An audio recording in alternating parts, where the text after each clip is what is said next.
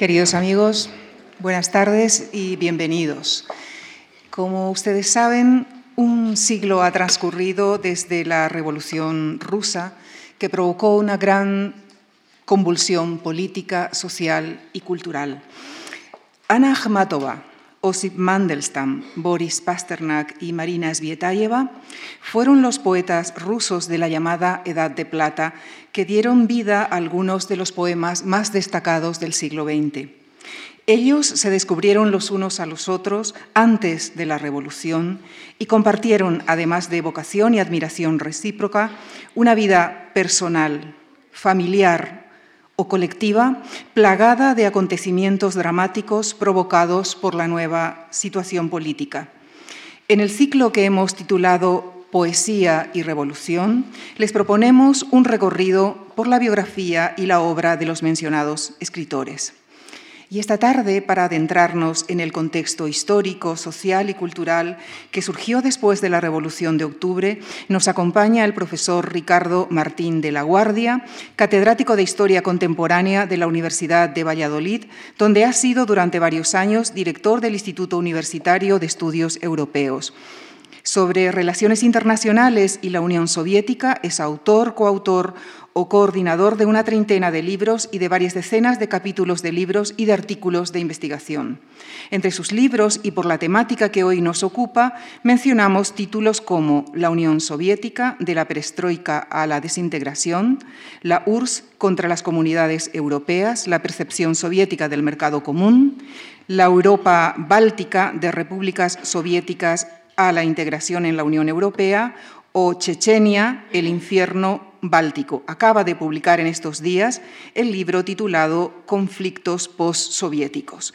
Con nuestro profundo agradecimiento les dejo con el profesor Ricardo Martín de la Guardia en la conferencia que ha titulado Cultura y Poder en la Rusia de los Soviets. Muchas gracias.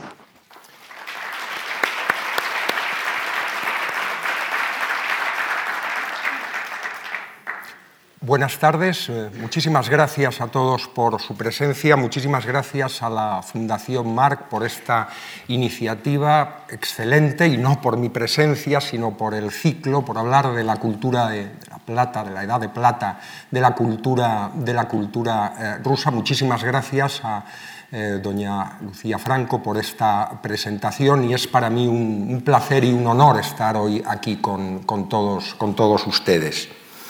El siglo XX llegó a Rusia marcado por la crisis económica, la quiebra de la bolsa de San Petersburgo, la caída del precio del petróleo y de la producción industrial destruyeron un gran número de puestos de trabajo.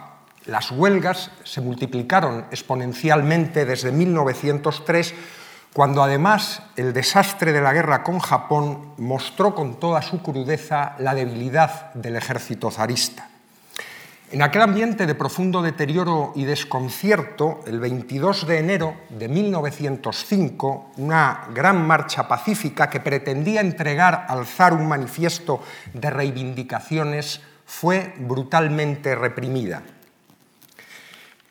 Era el llamado, así luego por la historiografía, Domingo Sangriento, que provocó durante los meses siguientes el levantamiento de decenas de miles de obreros y soldados, hasta que a finales de octubre de aquel año, de 1905, lograron aquellas manifestaciones, aquellas movilizaciones que el propio zar, el propio Nicolás II, aceptara, al menos en teoría, un programa de reformas. Pronto rectificó la autocracia zarista con el objeto de mantener intactas sus prerrogativas. De hecho, las cuatro sucesivas dumas o asambleas legislativas, asambleas parlamentarias, reunidas entre la segunda mitad de 1906 y octubre de 1917 resultaron inoperantes ante la reacción del poder contraria a las transformaciones político-institucionales que, impulsadas por los liberales, sobre todo en las dos primeras ocasiones, en las dos primeras dumas, proponían un modelo de Estado con una constitución homologable a las occidentales. Ni la demanda de reforma agraria, ni la de separación de Iglesia-Estado o de autonomía efectiva para la Asamblea Legislativa, entre otras aspiraciones de los sectores reformistas, obtuvieron respuesta positiva del zar. En un clima de tensión permanente, las propuestas liberales se vieron pronto sobrepasadas por las de otros grupos de oposición más radicales, entre ellos sobre todo la de los bolcheviques. Estos grupos de oposición, y de modo especial estos, los bolcheviques, se fortalecían ahora, en aquel momento, cuando las expectativas de cambio eran refutadas por la creciente represión contra los críticos del régimen.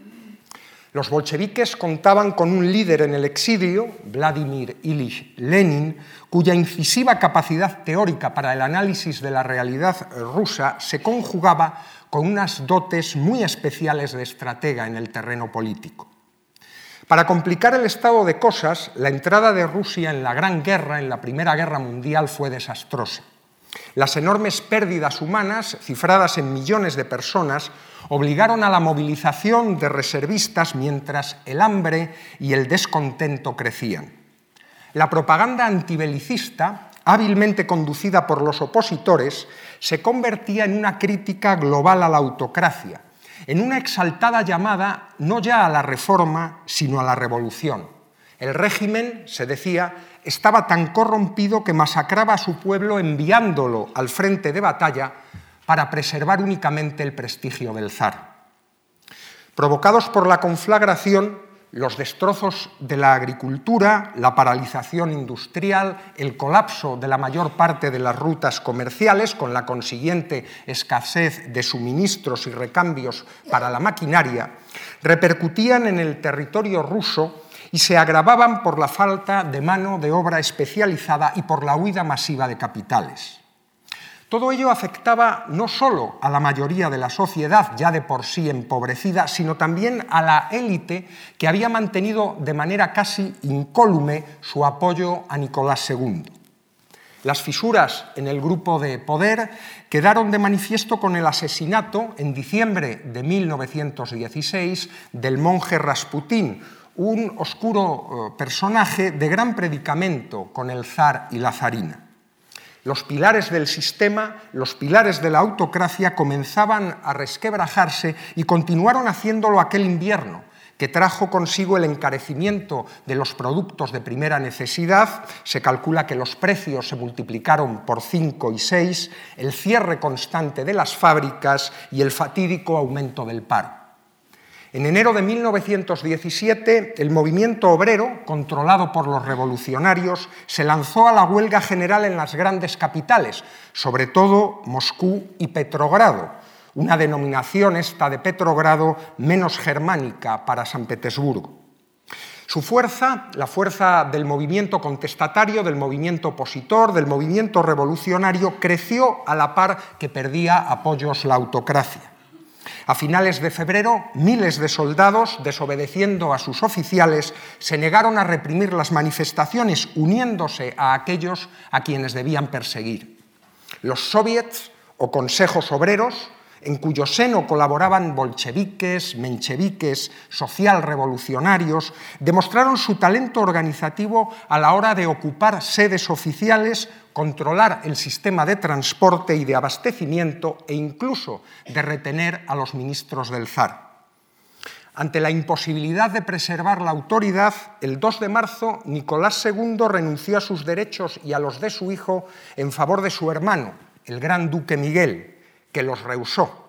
Lo que más tarde sería conocido como la Revolución de Febrero había triunfado y ponía fin a la dinastía Romanov. La inestabilidad agudizada por la victoria revolucionaria produjo una dualidad de poderes. Por un lado, el Soviet de Petrogrado parecía controlar la situación de hecho y por otro, la Duma, la Asamblea, el Parlamento, diríamos en Occidente, había designado un gobierno provisional para cubrir el vacío generado por la abdicación del zar. Inmediatamente, las potencias occidentales reconocieron a este gobierno provisional como sucesor del régimen zarista. Ante la aceleración de los acontecimientos, Lenin y los bolcheviques actuaron en principio con cautela.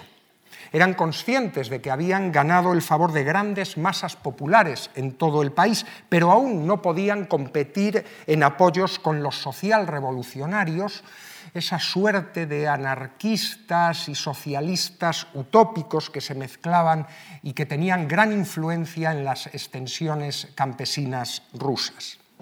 La nueva etapa abierta por el gobierno provisional duró hasta octubre y fue un completo fracaso.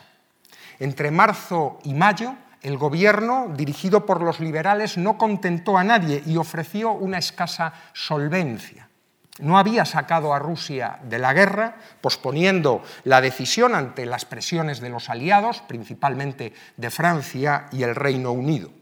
Aunque prometió la convocatoria de una asamblea constituyente para que todas las fuerzas implicadas decidieran el futuro político institucional de Rusia, su debilidad la debilidad de este gobierno alentó la presión de los soviets, cuyos principales líderes retornaron entonces del exilio. Así, el 4 de abril, de vuelta en Petrogrado, Lenin expuso sus ideas en la conferencia de soviets de obreros y soldados de toda Rusia, auténtico fundamento ideológico de la Revolución de Octubre, en donde reiteró su rechazo frontal a la colaboración con el gobierno provisional por la voluntad de éste de permanecer en los frentes de guerra. En mayo comenzaba su andadura un nuevo ejecutivo, presidido, como el anterior, por el liberal Georgi Lvov, tenía la virtualidad de contar entre sus miembros con socialistas moderados, mencheviques e incluso socialrevolucionarios. Se trataba de que, al verse representados los partidos revolucionarios, los soviets pudieran controlar la marcha del gobierno e iniciar reformas reclamadas por ellos como ineludibles. Sin embargo, esta colaboración provocó un duro golpe a la imagen de dichas organizaciones entre el pueblo. El empeoramiento objetivo de la situación jugó en beneficio de los bolcheviques que no habían aceptado formar parte del gabinete. En efecto, al hecho de que Rusia permaneciera en el conflicto mundial, en la Primera Guerra, se unieron el deterioro aún mayor del tejido industrial, el aumento del paro y los levantamientos campesinos en Bielorrusia y Rusia Central con el fin de organizar el trabajo colectivo de la tierra y así paliar la acuciante carestía de los productos de primera necesidad, de los productos agrarios. Después de otro desastre militar del ejército en la región de Galicia, la dimisión del príncipe Lvov condujo a Alexander Kerensky a la presidencia del gobierno provisional miembro de los, de, perdón, de los socialrevolucionarios, Kerensky acababa de ser ministro de Justicia y de Guerra y según muchos reunía las características necesarias para recomponer la maltrecha realidad rusa. Kerensky centró sus esfuerzos en preparar una gran conferencia de Estado donde estuvieran representados los partidos, los sindicatos, los poderes locales, el ejército, los intelectuales, en definitiva, el más amplio espectro social posible de todas las Rusias. Se trataba de elaborar eh, una convocatoria electoral de la que saliera una asamblea constituyente comprometida con establecer una república parlamentaria en Rusia. Reunida en agosto, la conferencia demostró la práctica imposibilidad de enderezar la deriva del país. Los bolcheviques, que de nuevo habían rechazado participar, convocaron una huelga general mientras hacían correr el rumor de que las fuerzas conservadoras preparaban un golpe de Estado bajo la batuta del general Kornilov, comandante en jefe del ejército. Cada vez más aislado, Kerensky no pudo frenar la creciente inflación ni la huida de capitales. El desorden y el malestar por la falta de abastecimientos preludiaban un ambiente revolucionario. Kornilov decidió actuar por su cuenta y a finales eh, de agosto marchó con sus tropas hacia Petrogrado.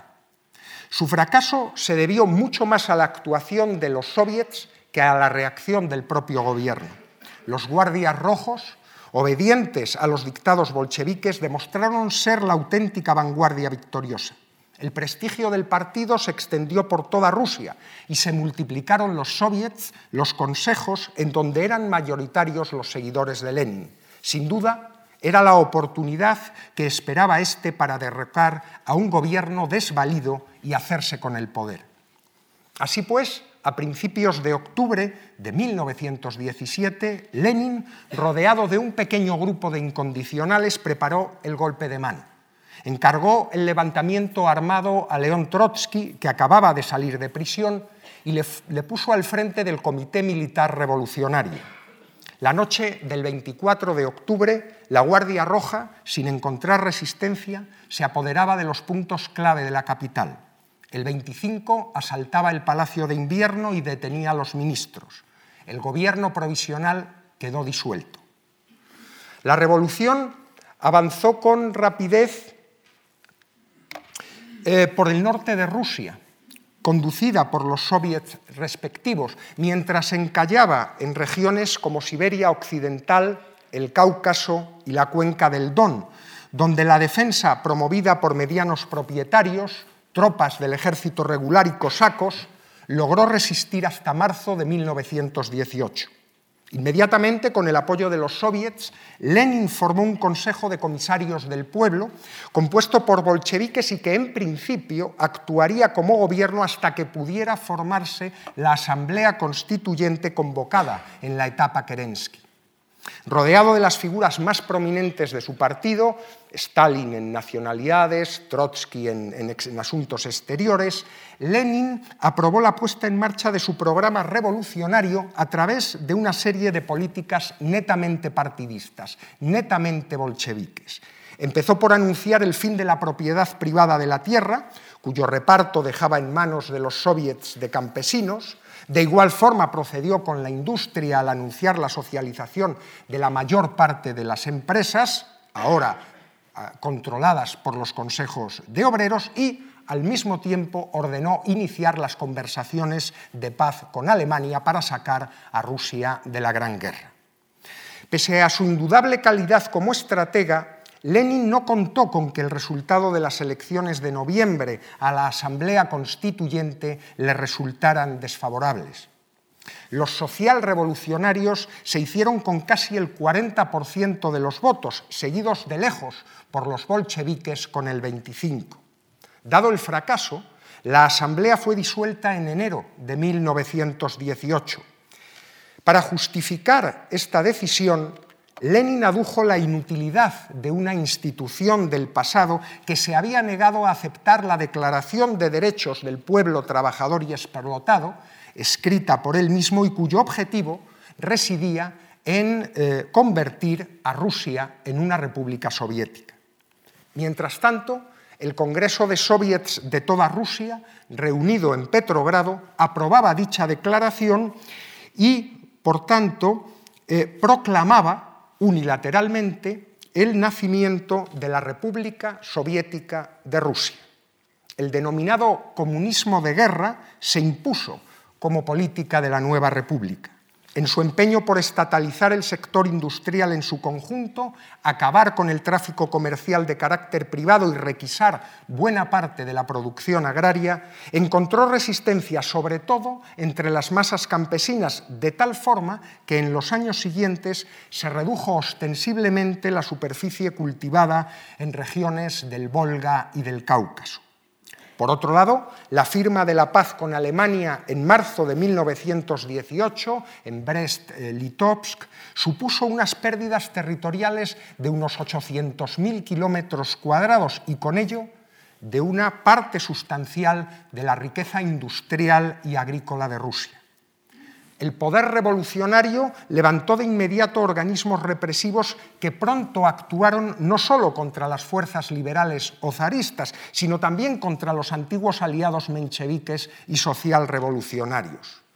Al tiempo que fortalecían su poder, los bolcheviques tuvieron que enfrentarse a una nueva guerra, esta vez civil, si bien con implicaciones internacionales y que se prolongaría hasta 1921 dirigida con mano de hierro por Lenin y un reducido grupo de acólitos, la Revolución de Octubre había triunfado. Aunque tardara en consolidarse, ni Rusia, ni Europa, ni el mundo volverían a ser los mismos. Esta sucesión de acontecimientos indudablemente influyeron, tuvieron una repercusión muy importante en la vida cultural rusa y también en las políticas culturales que ese nuevo gobierno revolucionario iba a poner en marcha. Evidentemente, en la vida intelectual rusa, los acontecimientos primero de 1905 tuvieron una repercusión, como digo, importante. Los ansiados aires de libertad que en principio prometía el zar fueron recibidos con satisfacción por los creadores, cuyas discrepancias en torno a las formulaciones ideológicas, sin embargo, coincidían en algo. La reforma político-institucional favorecería el libre intercambio de las ideas. Había que acabar con una evolución fatídica para las letras y las artes del imperio que en demasiadas ocasiones había conducido a la represión, al exilio e incluso a la muerte. Como recordaba el periódico Novosti de San Petersburgo, el 5 de marzo de aquel año de 1905, y le cito literalmente, condujimos a Pushkin a un duelo suicida, enviamos a Lermontov a enfrentarse a las balas, Sentenciamos a Dostoyevsky a trabajos forzados, enterramos vivo a Chernichevsky y en una tumba polar. Enviamos al exilio a una de nuestras mentes más brillantes, Herzen. Desterramos a Turgenev, excomulgamos y denunciamos a Tolstoy. Expulsamos a Rimsky-Korsakov del conservatorio.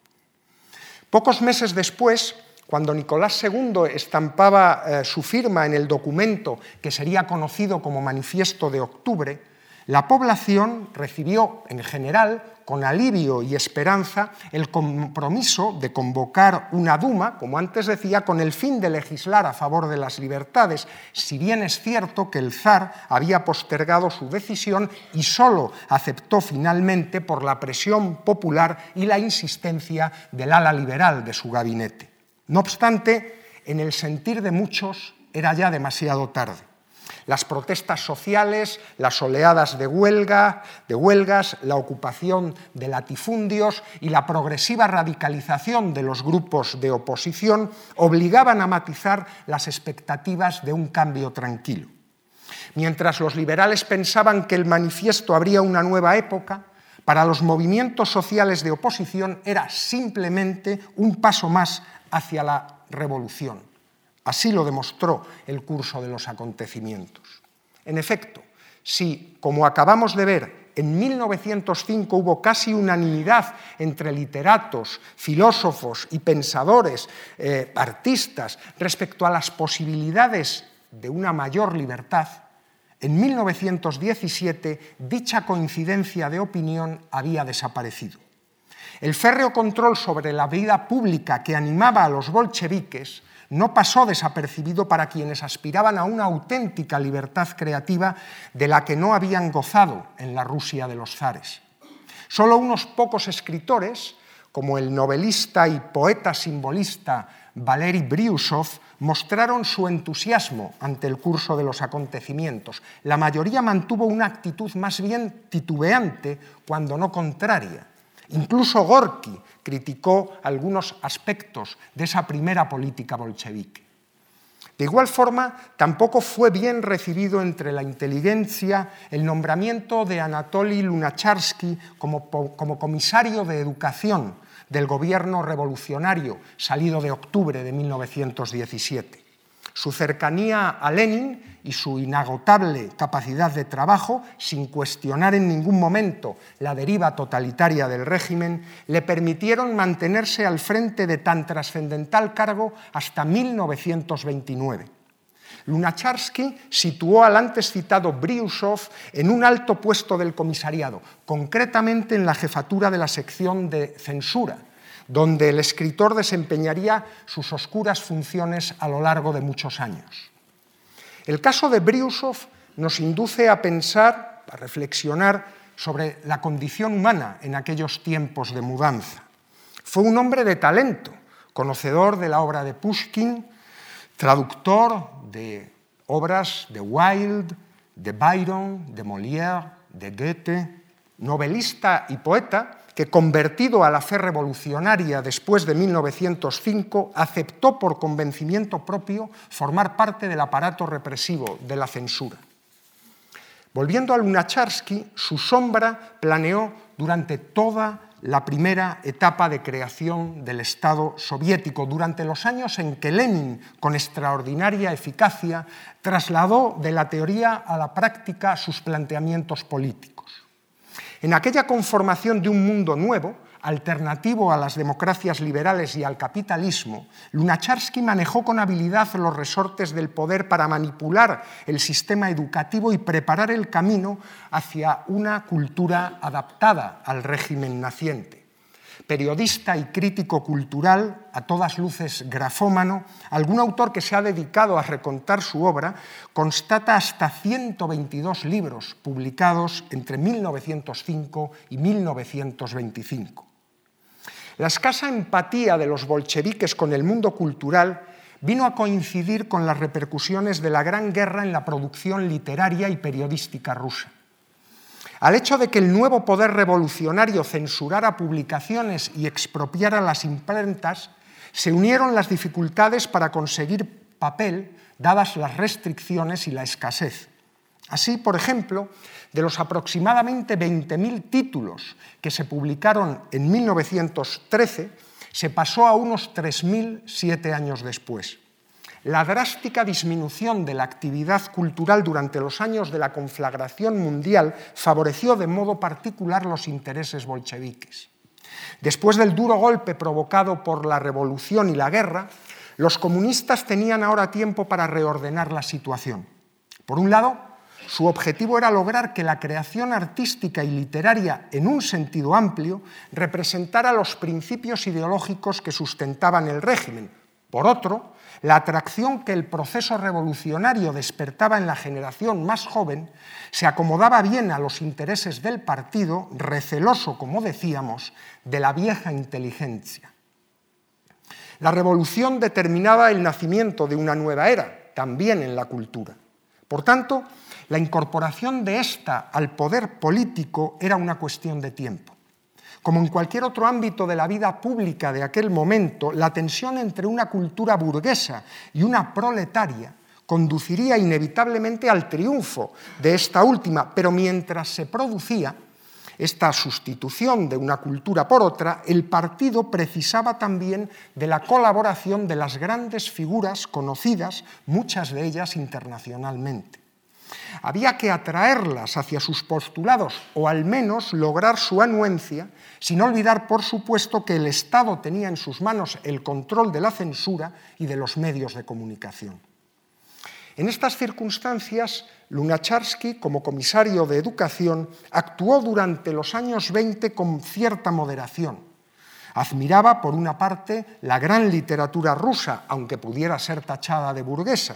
Por otra, fue uno de los promotores de la Prolet Cult, el denominado movimiento de la cultura proletaria, definido en 1918, y cito literalmente, como una nueva ciencia, un nuevo arte, una nueva literatura y una nueva moral que están preparando a un nuevo ser humano con un nuevo sistema de emociones y creencias. Parecía difícil conciliar a Tolstoy, o a Pushkin con esta obsesiva vindicación de lo nuevo para marcar con contundencia el alumbramiento de una cultura y una sociedad soviéticas. Sin embargo, esta deriva totalitaria era irreversible. Lunacharsky pugnaba, como cualquier otro bolchevique consciente, porque la difusión del mensaje revolucionario se extendiera a los confines del antiguo imperio a través de los más variados mecanismos de adoctrinamiento de masas. La Prolet Cult alcanzó los 400.000 socios, con presencia en fábricas, en barrios, en grupos musicales e incluso con la fundación de una universidad proletaria en Moscú. El equilibrio, pues, entre la tolerancia con los creadores que no militaban en el partido, pero gozaban de gran predicamento tanto entre el público ruso como en el extranjero, y la afirmación de la emergente cultura proletaria, fue precario y difícil de mantener. Si esta última forma de expresión, la prolet cult, no eh, se alzó con el predominio absoluto en los años 20, fue por el conservadurismo de Lenin en estas cuestiones. Como, como revolucionario forjador de realidades, el celo destructivo de las vanguardias le resultaba reprobable.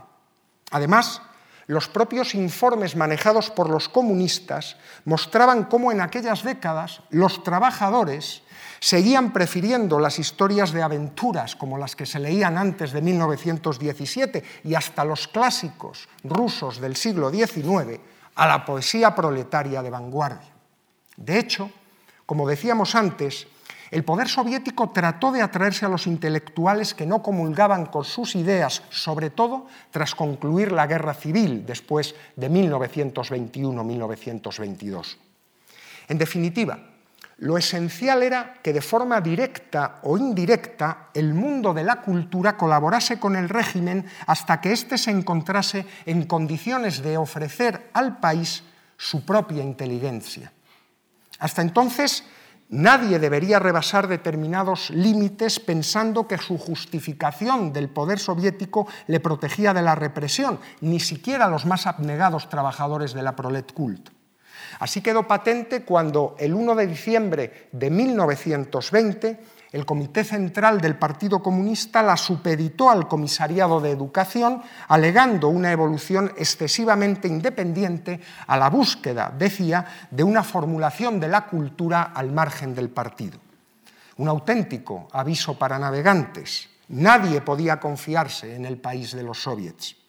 Quedaba claro que, en última instancia, el comité, solo el comité central del partido, decidía la vida cultural en tanto en cuanto emitía normas de obligado cumplimiento y designaba los máximos responsables de periódicos, revistas, editoriales.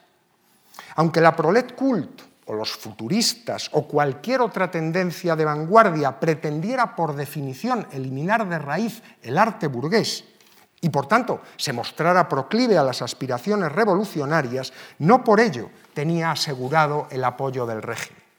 Una vez que la victoria de los comunistas en 1921 condujera tanto a la fundación en diciembre del año siguiente de la Unión de Repúblicas Socialistas Soviéticas como al final del comunismo de guerra, Lenin, en ese ambiente, en esa, nueva, nueva situación, formuló y puso en práctica la denominada nueva política económica, la NEP, un salto adelante, un salto, terminología marxista, un salto cualitativo dentro de esa República Soviética todavía, todavía en ciernes.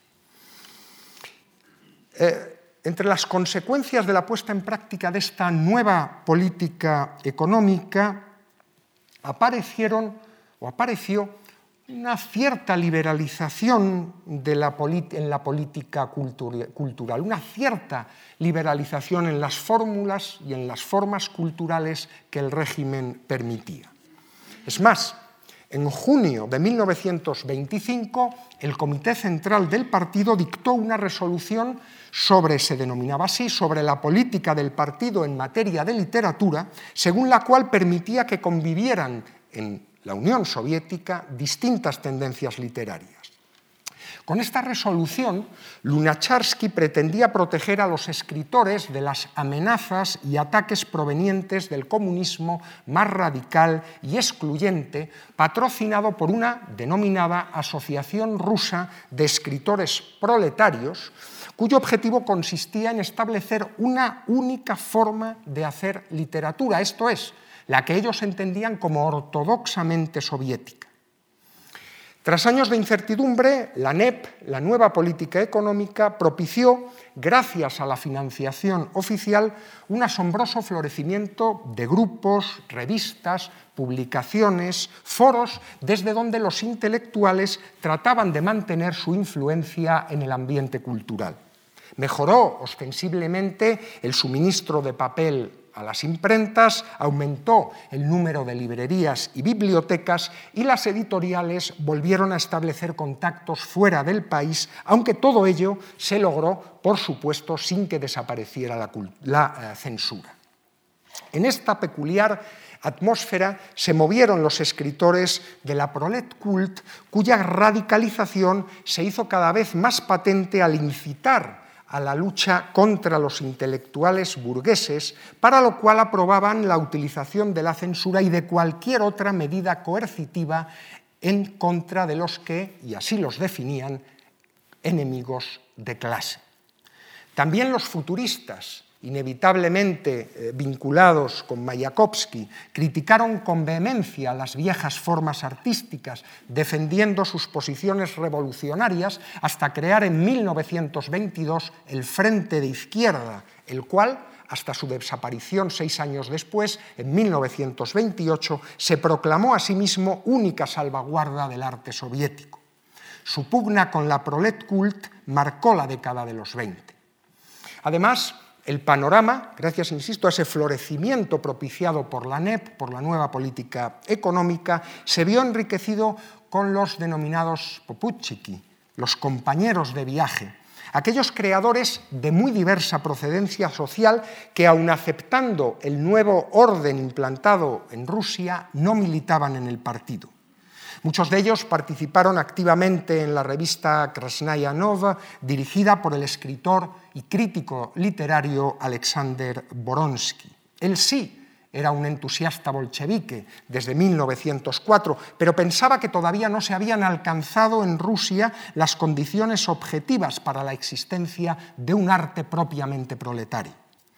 Cercano a las tesis de Trotsky, en 1927 cayó en desgracia cuando le expulsaron del Partido Comunista y en la década siguiente sería ejecutado. En este amplio e incluso contradictorio grupo de los Poputsiki, de los compañeros de viaje, aparecen ya algunas de las grandes personalidades literarias rusas de la época y de todos los tiempos, Babel, Zoshenko, Pasternak. La teórica permisividad de aquellos años 20 no debe hacernos pensar ni siquiera, eh, vamos, en una ni siquiera parcial eh, libertad de movimiento para los creadores rusos. La censura constituía el mecanismo represivo por excelencia, una, práctica cotidiana dentro del aparato de poder. La Revolución de Octubre acabó Cierto es, con la igualmente férrea censura zarista. Sin embargo, ya entre las primeras medidas del gobierno revolucionario bolchevique apareció un decreto sobre la prensa que la restituía, restituía a la censura bajo otro prisma pero con la misma firmeza. El Tribunal Revolucionario de Prensa, nacido en enero de 1918, y la Checa, la Comisión Extraordinaria para la lucha contra la contrarrevolución y el sabotaje, actuaron desde sus mismos orígenes contra la amenaza que podían suponer para el régimen naciente las opiniones de escritores, artistas, cineastas, muchos de ellos conocidos y apreciados internacionalmente. Sin embargo, fue durante el periodo de la citada nueva política económica, en junio de 1922, cuando los responsables políticos dieron el visto bueno a la creación de la GLAVIT, acrónimo de la Oficina Principal para Asuntos Literarios y Editoriales, un organismo encargado de la censura con el fin de impedir la publicación de cualquier información que pudiera poner en peligro la seguridad del Estado. En otras palabras, cualquier desviación de la línea ideológica definida por el partido. Aunque dependía oficialmente del, comisariado dirigido por Lunacharsky, la trascendencia que el poder soviético confirió a esta práctica de la censura hacía que el organismo, el organismo censorio respondiera directamente ante el comité central del partido. Sus tentáculos, los tentáculos de la censura, se extendían tanto territorial como funcionalmente por todo el país. Las pautas seguidas por la censura no eran fijas, dependían del momento y en muchas ocasiones también del celo del propio censor. No obstante, había temas que en ningún tiempo ni lugar debían tratarse. No se podía criticar al partido, ni a sus líderes, ni al ejército, ni a la policía. Tampoco se podía plantear la existencia de problemas socioeconómicos, nacionales o religiosos en el país de los soviets de periódicos, revistas, libros, representaciones teatrales o musicales, desaparecía cualquier personalidad caída en desgracia. En definitiva, La censura imponía a los creadores un criterio supremo. La representación de la realidad debía plasmarse conforme lo entendía el Partido Comunista, vanguardia del proletariado y único intérprete del presente, del pasado y del futuro. Además de actuar sobre lo que se publicaba en el momento, el aparato del Estado tenía entre sus funciones purgar el material recibido como legado en bibliotecas, archivos y centros culturales. Ya en 1918 los bolcheviques habían eliminado indiscriminadamente miles de obras, pero en 1924 la Glavit estableció una norma mucho más específica para limpiar las bibliotecas de revistas y libros contrarios al espíritu revolucionario. Las obras de ética y moral, psicología, pensamiento y filosofía no marxista, toda la producción de más de 50 escritores rusos y hasta los cuentos para niños desaparecieron de los anaqueles de uso para el común de la población. Incluso en los catálogos de las bibliotecas públicas figuraban solos o resaltados de forma notoria los libros recomendados por el partido. Si se extirpaban de la historia cultural rusa las obras extrañas a la concepción bolchevique del mundo, era evidente que los creadores del momento habrían de someterse a los dictados del poder si querían sobrevivir. Ciertamente en la década de los 20 el régimen no asesinó a muchos autores, pero sí los condenó al ostracismo. Al fin y al cabo, lo más sustancial de la censura soviética era que prohibía el silencio. Informaba a los autores sobre lo que debían escribir, pero además les presionaba para que escribieran. El silencio era entendido en la Unión Soviética como disidencia. Una de las principales figuras de las que se va a hablar en este ciclo de conferencias, Osip Mandelstam, sufrió hasta la extenuación por mantenerse firme en sus convicciones. Nacido en Varsovia en 1891, su poesía era admirada antes de la Revolución de Octubre, una revolución durante la cual, como tantos otros, vio la posibilidad de transformación de Rusia en un país más moderno y abierto al mundo. Incluso en 1918, después de dedicar una magnífica oda a Lenin, sería elegido miembro del Círculo Lingüístico de Moscú, donde le acompañaron, entre otros, Mayakovsky y Pasternak. No obstante, permaneció sobre él la sombra de la sospecha. Entre 1919 y 1920 viviría entre Kiev y Crimea, tratando de sortear el desabastecimiento y el hambre. Si antes de 1917 había trabado amistad con Anna Akhmatova, durante su estancia en Crimea conoció a Marina Svetaeva. Cada vez más pesimista con la política bolchevique, en agosto de 1921 en Tiflis, la capital georgiana, recibió la noticia del, fusilamiento del también poeta Nikolai Gumiliov, exmarido de Akhmatova, lo que le produjo una gran conmoción probablemente fuera el presagio de lo que iba a suceder con muchos de los nombres de la Edad de Plata de la cultura rusa. En 1923 se le impidió publicar en cualquier revista o editorial y malvivió a partir de entonces como traductor. Diez años después, en 1933, sobrevendría el último episodio de su tortuosa trayectoria vital. En noviembre escribió una sátira contra Stalin Vivimos insensibles al suelo bajo nuestros pies, pero cuando nos atrevemos a hablar a medias, al montañés del Kremlin siempre mencionamos. Sus dedos gordos parecen grasientos gusanos. Aletea la risa bajo sus bigotes de cucaracha. Una chusma de jefes de cuellos flacos lo rodea, infrahombres con los que él se divierte y juega. Solo él parlotea y dictamina. Como escribió su amigo Pasternak, no es literatura, es un suicidio. Detenido en mayo del 34, fue condenado a tres años de destierro en Siberia. Los interrogatorios acabaron por hundirle física y psicológicamente y después de dos intentos fallidos de quitarse la vida, terminó por conseguirlo el 27 de diciembre de 1938 en un campo de tránsito cerca de Vladivostok.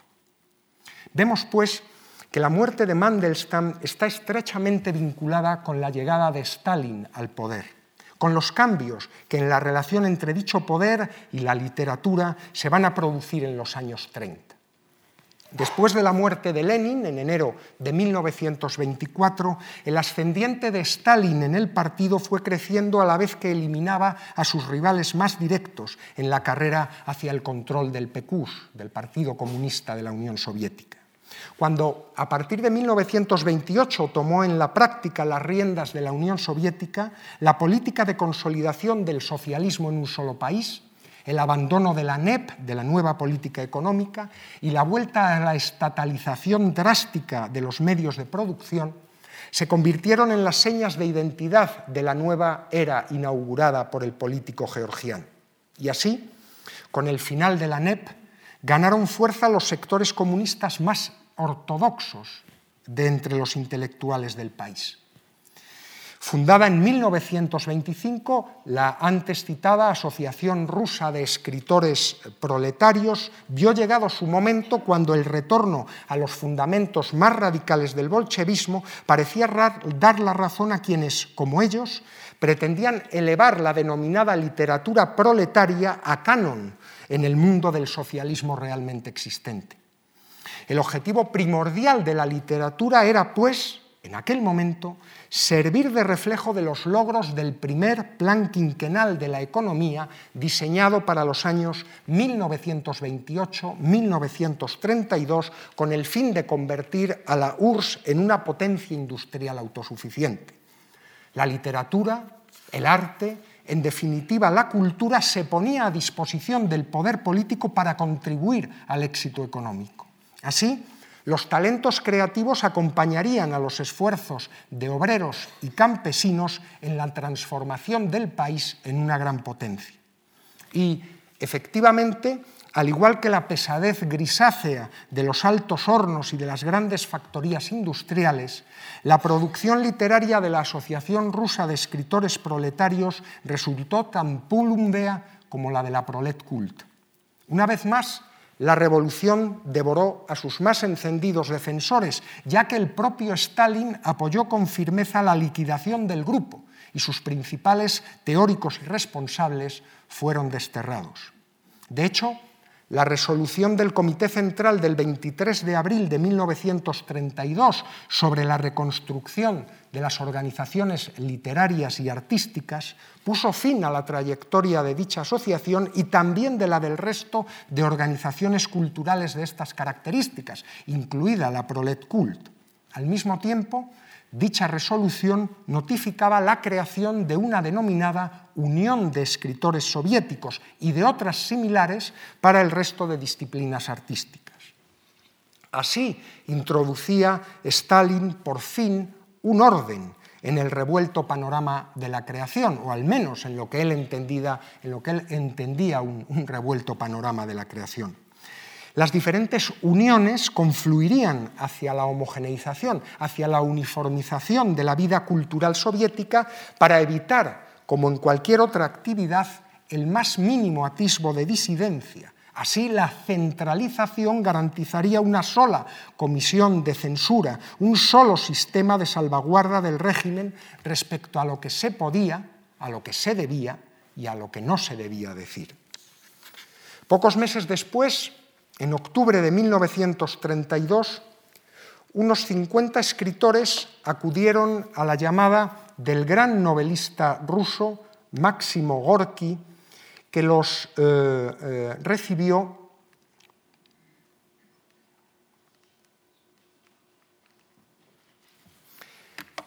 decía, disculpen, que en, octubre de 1932 acudieron a, la casa, a la mansión de, Máximo eh, Gorky en, Moscú, casi 50 escritores rusos y además la florinata del poder político soviético.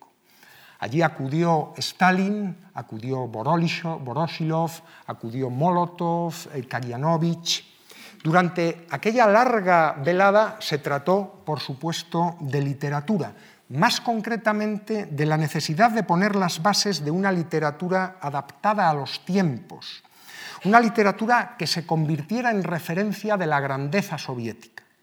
Parece ser que fue Stalin el que ese mismo año definiera la función del intelectual, del artista, como ingeniero del alma humana atribuyéndole un cometido pedagógico fundamental a la hora de articular y dar cohesión a la sociedad soviética. Ya en 1929 Stalin había entrado de lleno en las cuestiones culturales cuando declaró que no le satisfacían las tendencias en exceso radicales de la Asociación Rusa de Escritores Proletarios y ante ellos volvió a avalar con todo cinismo la eh, resolución aperturista que había emitido el Comité Central en 1925 y a la que antes hacía mención. Según hemos visto, también en ese año de 1929, Stalin había mostrado sus cartas al destituir de su cargo al hasta entonces omnipresente Lunacharsky.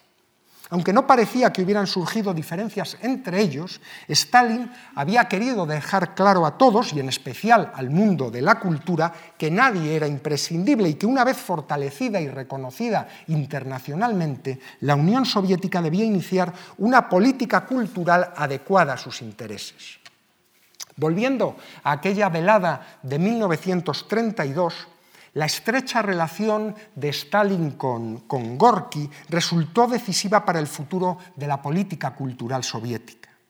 Nacido en 1868 y huérfano desde los 11 años, Gorky había trabajado desde joven en diversos oficios hasta comenzar a colaborar en revistas y periódicos y publicar su primer libro de cuentos en 1898. Había sufrido en su propia carne la miseria más extrema sobreviviendo a las duras condiciones de vida existentes en la mayor parte de los territorios lejos de la pompa y el boato de San Petersburgo o de Moscú. Mi infancia, de 1913, constituye un logrado fresco de los primeros pasos vitales de tantos niños y muchachos en el imperio de Nicolás II.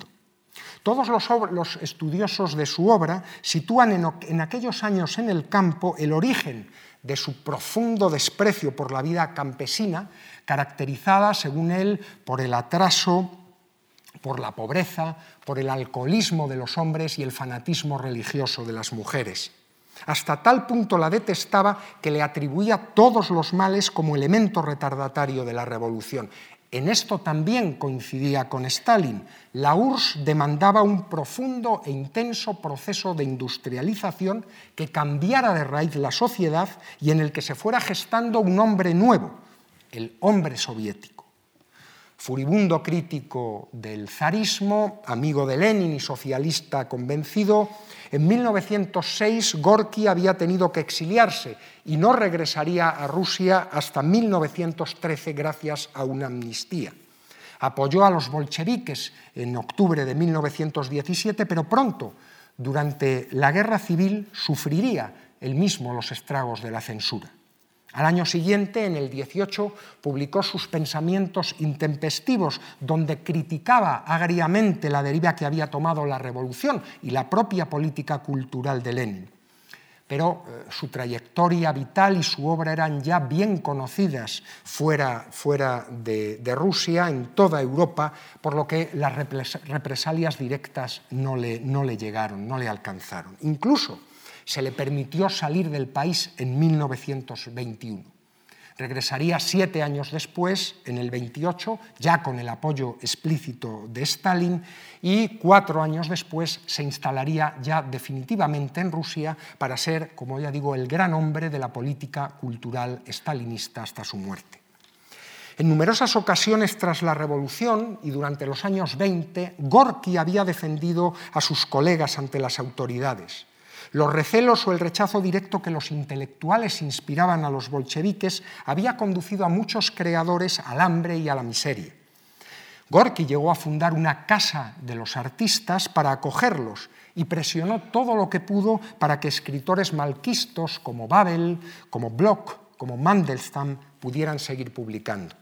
La vuelta de Gorky iniciaría una etapa de colaboración con Stalin para dotar a la política soviética de una vez por todas de un componente cultural poderoso, propio y específico, el realismo socialista. Y a partir de entonces, tanto la URSS como los países y movimientos políticos y sociales seguidores de sus directrices iban a contar con una expresión característica y netamente diferenciada de la cultura liberal burguesa. Pero vayamos por partes. Como hemos señalado con anterioridad, en abril de 1932 el Comité Central del partido había puesto fin a la trayectoria de la Asociación Rusa de Escritores Proletarios y demás organizaciones similares y nombrado a Gorky presidente de la Unión de Escritores. En la reunión antes citada de escritores y líderes políticos en octubre de aquel 1932, Gorky había adelantado su propuesta de establecer un enfoque de la, actividad artística, entendida esta en un sentido amplio, eh, como expresión de la realidad soviética. Frente a las manifestaciones creativas del orden liberal, el progreso de la historia después de la Revolución de Octubre, del robustecimiento de la URSS y de su indudable expansión, exigía una concepción de la escritura y del arte fundamentada en los principios revolucionarios y al margen, por tanto, de la contaminación burguesa. Entre 1932 y 1934, Gorky fue perfilando, siempre bajo la supervisión de Stalin, estos planteamientos que obtuvieron su condición de doctrina oficial del Estado en 1934, durante la celebración del primer Congreso de Escritores Soviéticos. En aquella ocasión, Andrei Yanov lo definió con estos términos. El realismo socialista el realismo soviético, método básico de la literatura y de la crítica literaria soviéticas, exige del artista una representación veraz, históricamente concreta de la realidad en su desarrollo revolucionario. Además, la verdad y la integridad histórica de la representación artística deben combinarse con la tarea de transformar ideológicamente y educar al trabajador dentro del espíritu del socialismo. En efecto, el realismo socialista teñido de teoría literaria, no era más que la justificación del régimen soviético a través de la teoría, a través de las variadas posibilidades ofrecidas por la creación artística. Había que adoctrinar, en especial a las nuevas generaciones, mediante el control absoluto de la educación y la cultura. El realismo socialista por tanto, debía situar a las artes dentro del edificio comunista, de acuerdo tanto con los principios que lo sustentaban como con las estrategias propias de cada periodo, definidas por el Partido Estado. El objetivo último del totalitarismo soviético no era otro que la consecución de ese hombre nuevo, ese Homo Sovieticus, dentro de una nueva sociedad comunista y la política cultural se antojaba esencial para alcanzar este fin que serviría para fomentar entre la población los valores de la ideología. La habilidad de los responsables de la cultura en aquellos años 30 radicaba en ejercer el control del pensamiento individual y colectivo, produciendo esas mentes cautivas de las que tiempo después hablaría el Premio Nobel de Literatura Czeslaw Milost. Como antes decíamos, la celebración del primer Congreso de Escritores Soviéticos, transcurrida entre el 17 de agosto y el 1 de septiembre de 1934, certificó la vigencia del realismo socialista como una auténtica política de Estado. Lo demuestra el hecho de que de las cuatro grandes conferencias eh, plenarias de aquel Congreso, solamente una fue dictada por, eh, por, eh, un, eh, por, un, escritor, la de Gorky. Las otras tres fueron pronunciadas por, por, políticos, por Radek, de la Internacional Comunista, por Nikolai Bujarin y por el propio, por el propio Janov, el que antes he comentado que definía el realismo, el realismo socialista. Esta doctrina literaria y artística, el realismo socialista, eh, mostraba una fe absoluta y decidida en el progreso del socialismo y actuaba a la vez como su vocero y como su estímulo. Difundía un mensaje netamente positivo de los logros de la revolución a través de la llamada al ejemplo, al sacrificio, a la penuria, a la muerte incluso, sufridos por los personajes a favor del ideal colectivista del comunismo. Había que definir un canon incontaminado de decadentismo, de, vanguardismo vacuo y esteticista, de pseudovalores burgueses. Los ingenieros de almas humanas, citando la expresión de Stalin, mostrarían al héroe comunista actuando sobre su circunstancia, ese héroe dechado de virtudes, capaz de transformar la realidad que le rodea, el ambiente en el que vive y trabaja, en pro de sus semejantes y del progreso social. Para lograrlo, este héroe se enfrenta a los enemigos de clase, a los saboteadores, a los pesimistas. En definitiva, esta visión idílica anticipaba la sociedad comunista hacia la que avanzaba la URSS, sorteando todo tipo de amenazas y conducida sabiamente por la mano del partido y al frente del partido por Stalin la creación constante de estereotipos, eh, la monumentalidad expresiva, la retórica maniquea, contribuyeron decisivamente a forjar el realismo socialista como política de Estado, convirtiendo a la creación artística en un sentido amplio en un medio privilegiado de transmisión ideológica. Su meta era calar en la conciencia de cada uno de los ciudadanos para alcanzar la sumisión a los dictados del Estado, procurando una identificación plena con el, con el poder. El seguimiento de estas pautas por escritores y artistas les aseguraba mejores condiciones de vida acceso a determinados privilegios, tales como ediciones eh, más amplias, de, más amplia tirada de sus obras, apartamentos más acogedores, disfrute de, vacaciones en distintas casas de los artistas y, por qué no, en algunas ocasiones incluso el encomio del propio Stalin. En cambio, los perjuicios derivados de intentar sortear estas limitaciones por parte de los artistas eran contundentes. El ostracismo, la prisión, incluso la muerte. Las cifras no dejan lugar a dudas. Únicamente 50 de los 700 escritores que acudieron al primer Congreso de Escritores Soviéticos antes citado pudieron acudir al segundo. La inmensa mayoría de los ausentes habían sido represaliados por el estalinismo.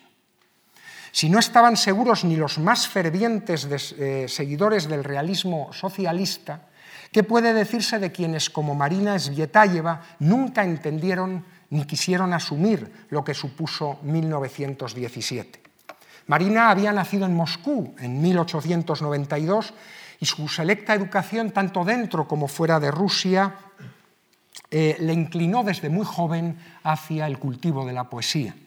La revolución trastocó su existencia en su caso agravada porque su marido, el también poeta Sergei Efron, combatió con los blancos en contra de las fuerzas bolcheviques. En 1922 dejó Rusia para encontrarse con Efron. En medio de la escasez lograron malvivir en Berlín, Praga y París. En 1938 después de que Efron hubiera regresado tiempo atrás para, curiosamente, colaborar con el gobierno comunista, Svietavieva retornó a un país que había cambiado radicalmente. Su suerte estaba echada. Solo dos meses después, su marido y una de sus hijas, Alia, fueron deportados a los campos de prisioneros. A ella se le negó cualquier posibilidad de trabajar o publicar y además debió soportar las, espantosas condiciones provocadas por la invasión alemana en la Segunda Guerra Mundial. En el verano de 1941 decide abandonar Moscú y proteger a su hijo alejándose lo más posible del frente. Y así, a mediados de, agosto, llegaron ella y su hijo a Elábuga, la capital del, del Tatarstán soviético, sin medios económicos, sin ni siquiera hospedaje sin conocer el destino de su marido, que sería ejecutado poco después, Marina se ahorcó dentro de una isba, una vivienda tradicional campesina. Era el 31 de agosto de 1941. En esa misma fecha, precisamente, Sostakovich concluía el primer movimiento de su séptima sinfonía y lo hacía en Leningrado, bajo el cerco de los ejércitos alemanes. El cuerpo de una de las más grandes poetas en lengua rusa de todos los tiempos fue arrojado a una fosa común. Muchos otros murieron en la época del gran terror, de las purgas masivas ordenadas por Stalin entre el verano de 1936 y finales de 1938. No menos de 600 escritores fueron detenidos durante esos años, lo que equivale a una tercera parte de los eh, afiliados al sindicato de escritores. Y junto a las detenciones y los asesinatos, el terror generó un clima irrespirable en el que nadie estaba a salvo, lo que provocaba que saliera a la luz lo peor de la condición humana en forma de delaciones, traiciones y, por supuesto, férrea autocensura. Todo ello cargaba de razón a Mandelstam cuando afirmó, la poesía es más respetada en Rusia, en ningún otro lugar asesinan a tanta gente por ella. El gran padre del socialismo realista, del realismo socialista, Gorky, no llegó a conocer estas masacres ni el ataque indiscriminado a algunos de los autores que apreciaba. Murió el 18 de junio de 1936. Al imponente funeral que le organizó Stalin en la Plaza Roja asistieron unas 100.000 personas y todas ellas con invitación. Su ciudad natal fue rebautizada con su nombre, al igual que una de las principales avenidas moscovitas, la Verskaya. Quien sí conoció bien el hambre, el destierro y la persecución, aun cuando logró sobrevivir a todo ello, incluso al propio Stalin, fue Ana Akhmatova. Valorada ya antes de 1917 por su producción poética, la censura cayó como una losa sobre su obra que dejó de publicarse en Rusia ya desde 1922. El año anterior había sido fusilado su exmarido, Nikolai, Nikolai Gumiliov, poeta acusado de contrarrevolucionario. Aunque hubiera podido exiliarse, Akhmatova quiso sufrir el mismo destino que su pueblo. Por un lado, se sentía profundamente incómoda con las restricciones culturales impuestas por los comunistas, pero por otro, no entendía la vida sin Rusia y compartió el sufrimiento de sus compatriotas. En aquellos años, entre 1935 y 1940, probablemente uno de los periodos más aciagos de su vida, conviviendo con el gran terror y la Segunda Guerra Mundial, compuso Requiem, la obra que le iba a encumbrar universalmente. Durante aquel periodo su hijo Lev fue detenido en varias ocasiones. También murió por entonces su compañero, el historiador Nikolai Punin, extenuado en un campo de concentración, además de su amigo Mandelstam, de quien ya hemos hablado. En 1941, debido al asedio alemán de Leningrado, Akhmatova fue enviada a Tashkent, en Uzbekistán, desde donde regresaría a Leningrado en junio de 1944. Para quienes confiaban en que el final de la Segunda Guerra Mundial traería mayor libertad a la URSS, una vez que su contribución a la victoria había consolidado el régimen, la frustración fue inmensa. No solo no se abrieron ventanas, sino que el edificio soviético se blindó más. El antes citado Andrei Zanov, tercer secretario del partido e inquebrantable defensor del realismo socialista, dio una nueva vuelta de tuerca a la presión que ya ejercía sobre el mundo intelectual. El 14 de agosto de 1946, nada menos que el Comité Central del PECUS emitió una resolución que criticaba el contenido de dos revistas de literatura editadas en Leningrado por su línea contraria a los principios socialistas y por haber publicado textos de Zoshenko y de Akhmatova claramente alejados del marxismo-leninismo. Ambos, Akhmatova y Zoshenko, fueron expulsados de la Unión de Escritores Soviéticos como, decía la resolución del Comité Central, un despojo de la vieja cultura aristocrática. Y de nuevo, Akhmatova, una vez más, tendría que vivir en la miseria y de la generosidad de sus amigos. Pero la revolución no se limitaba a desterrar a determinados autores o a prohibir la publicación de alguna revista.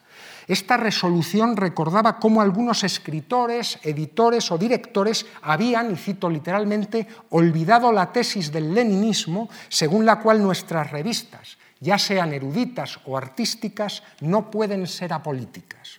El partido debe velar porque la población mm, se formara en un espíritu propio a la política soviética.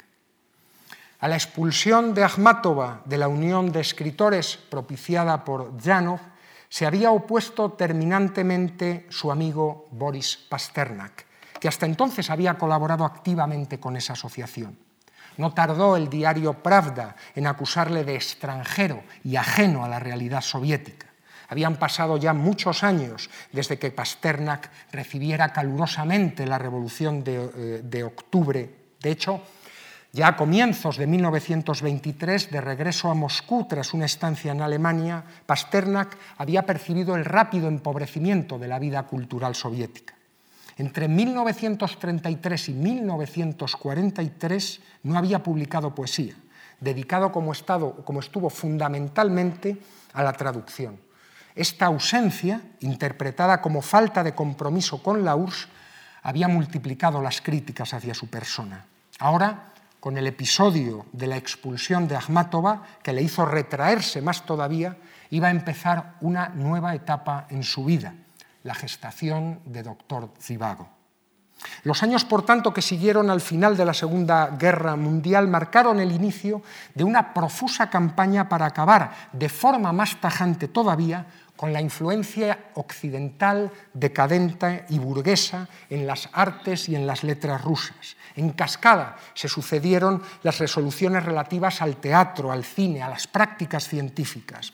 Las consecuencias fueron nefastas y aunque la muerte de Stalin en 1953 diera pie a un proceso de cierta flexibilización, no debemos olvidar, fíjense, que la citada resolución del 14 de agosto del 46 solo se anuló oficialmente el 20 de octubre de 1988, en plena perestroika de Gorbachev.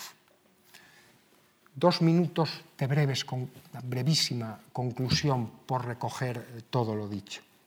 Evidentemente, la literatura, como el arte, no es un buen compañero de viaje de las apetencias totalitarias.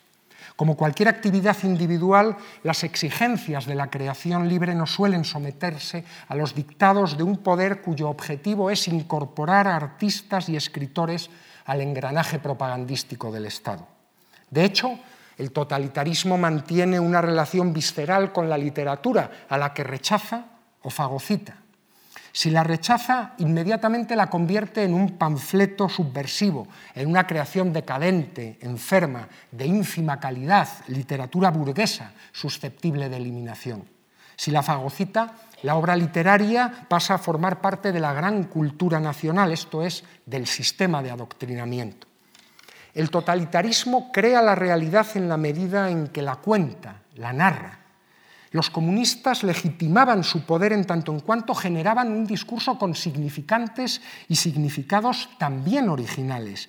Y es ese discurso el que produce un nuevo mundo, un nuevo orden.